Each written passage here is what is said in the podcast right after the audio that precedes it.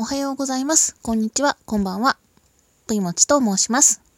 今回は私の趣味の一つである音楽についてお話をしたいと思います。タイムリーな話を一つさせていただきますと、えっ、と、先週末ぐらいですかね、ワイルドバンチフェスがなんと2日間開催から3日間開催に拡大がされるというニュースがありました。おめでとうございます。本当に嬉しいですね。私も一度行ったことがあるので、なんか親近感があると言いますか。まあ、この開催される、えー山口に少しいたこともありまして、ちょっと、あの、第二の故郷っていうのは言い過ぎなんですが、ちょっと嬉しいですね。あの自分が行ったことあるフェスがこう大きくなっていくっていうこと自体がすごく嬉しいことでして。で、2013年から始まったワイルドバンチフェスなんですけれども、私2014年に参戦させていただいておりまして、第2回の際に、えー行かせていただきました。で、会場が山口県の山口市の、えー山口キララハック記念公園っていうところなんですけれども、まあ、ここも本当にあの広くて風通しのいいすごいいい会場なんですけれども、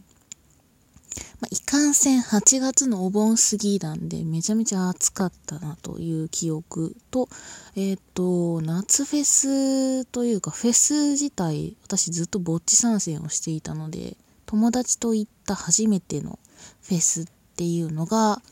このワイルドバンチフェス2014年でした。っていう感じで結構思い出には残っているんですけれどもワイルドバンチフェスってどういうようなフェスなのかっていうのを少し説明させていただきますと、まあ、特徴としましては全て、えー邦楽のバンドなどで構成されているというようなものになっています。で、私が、えー行かせていただいた際にはですね、8月の23日、24日の2日間の開催で、えーステージが、えーっと、1、2、3、4、5、6、7、8、9、嘘です。えーっと、1、2、3、4、5、5会場に分かれているというところになってます。なので、あの、規模自体も結構大きい会場で、えっ、と、やっているっていうような形なんですね。で、えっ、と、ま、本当に若手のバンドさんから超大物バンドまでっていうような幅広い方たちが、えー来られていまして、私が行ったのですごい印象にあるのがですね、真心ブラザーズさんとか、で、ザ・バースデー、もう本当大好きで、もうめっちゃ興奮しました。えーそういうような方たち、クロマニオンズも来られてましたし、で、えーまあ私の世代ドンピシャとかっていうと、ハイエイタスとか来られてましたね。で、あとは、あの、ナッシングスカープのインストーン。まあ、ここも非常に暑かったです。あとは、マキシマムザホルモンがですね、もう数年ぶりの夏フェス参戦だっていうので来られて非常に盛り上がりまして、えー私も振りを踊りに踊ったというような形で、とケン横山さんが来られていたりとか、10フィート来られていたりとか、もう本当にドラゴンアッシュ、ストレイテナーさん、もう本当に、本当に超豪華です。斎藤和義さんも来られてましたし、もうシムの時のモッシュピットとかすごかったですね。サークルピットがやっぱりできてました。と、あと個人的に好きだったのがやっぱり在日ファンクさんでして、えっ、と、ちょうど在日ファンクさんが私聞いてたんですけど、あの、海側のステージで聞いていたら、ちょっと中に入って別のステージに行かれるあのお客様ナオト・インテライミさんが出てたんですけれどもそのステージを見に行かれるお客さんに結構ちょっとそこに歩いてるこれからナオト・インテライミ見に行くんでしょって MC が突然始まってちょっと聞いていきなよっていうあそこのお客さんも巻き込んでライブやろうぜっていうような MC が始まってむちゃむちゃ面白かったなっていうのを覚えています。まあ、在日ファンクさんはトークもあの非常に慣れておられますのでそういったところも含めてあの楽しいライブだったなというふうに思いますね。あとは、えっ、ー、と、もうザ・バースデーはもう言葉になりませんでした。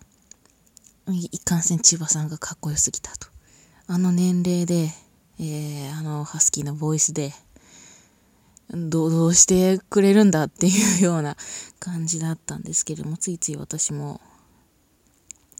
ライブの T シャツ買っちゃって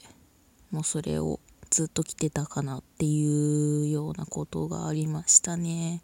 でえっ、とそうですねあとは結構面白かったのがゴールデンボンバーさん来られてましてまあ、この頃本当にゴールデンボンバーさんって夏フェス引っ張りだこっていうような時期でして多分すごい忙しかったんだと思うんですけれどもゴールデンボンバーさん私も好きで振りとか全部曲覚えてたのでやってたんですよ。そしたら周りがこうさっと私の場所を開けてくれて私のなんか若干独壇場みたいなことになってたっていうのを冷静になったらちょっとあの思い返すとそういえば踊りやすかったなっていうのをちょっと思ってですね恥ずかしかったなっていうのがあったのとそのゴールデンボンバーさんのメンバーさん皆さん実はあのマキシマムザホルモンのライブを観客席側でなんか見られてたっていう噂を実は後になって聞きましてマジかと。あの、ゲスト側じゃないんだ っていうところも、あの、いろいろ聞いたりするような楽しいフェスでございます。で、海辺なので、あの、海風が気持ちよかったりですね、あの、まあ、暑いとはいえ、あのなんかこう、ちょっと疲れたら、こう、鳩場というか堤防のところに行って海眺めて、ちょっと休憩してビールとか飲んででまた次の自分が考えたタイムテーブルで動こうかななんて思ったりもできるような本当に環境のいいところでやっておられるフェスですのでぜひぜひ皆さんにも行っていただきたいななんて思ったりもしておりますので、まあ、今年ぜひぜひあの3日間開催ですのでちょっと最寄りの駅とかからはぶっちゃけあのシャトルバスある方がいいかなって思うんですけど、まあ、それでもあのターミナルの大きい駅とかから全然シャトルバス出てますしでシャトルバスが出る駅のところには結構ホテルとかもあるのでアクセスはまあ案外いいんじゃないかなってもうそういう全然チケットさえ取っちゃえばいけるんじゃないかなと思いますのでちょっと夏のご旅行を含めて行っていただけたらいいかなと思います。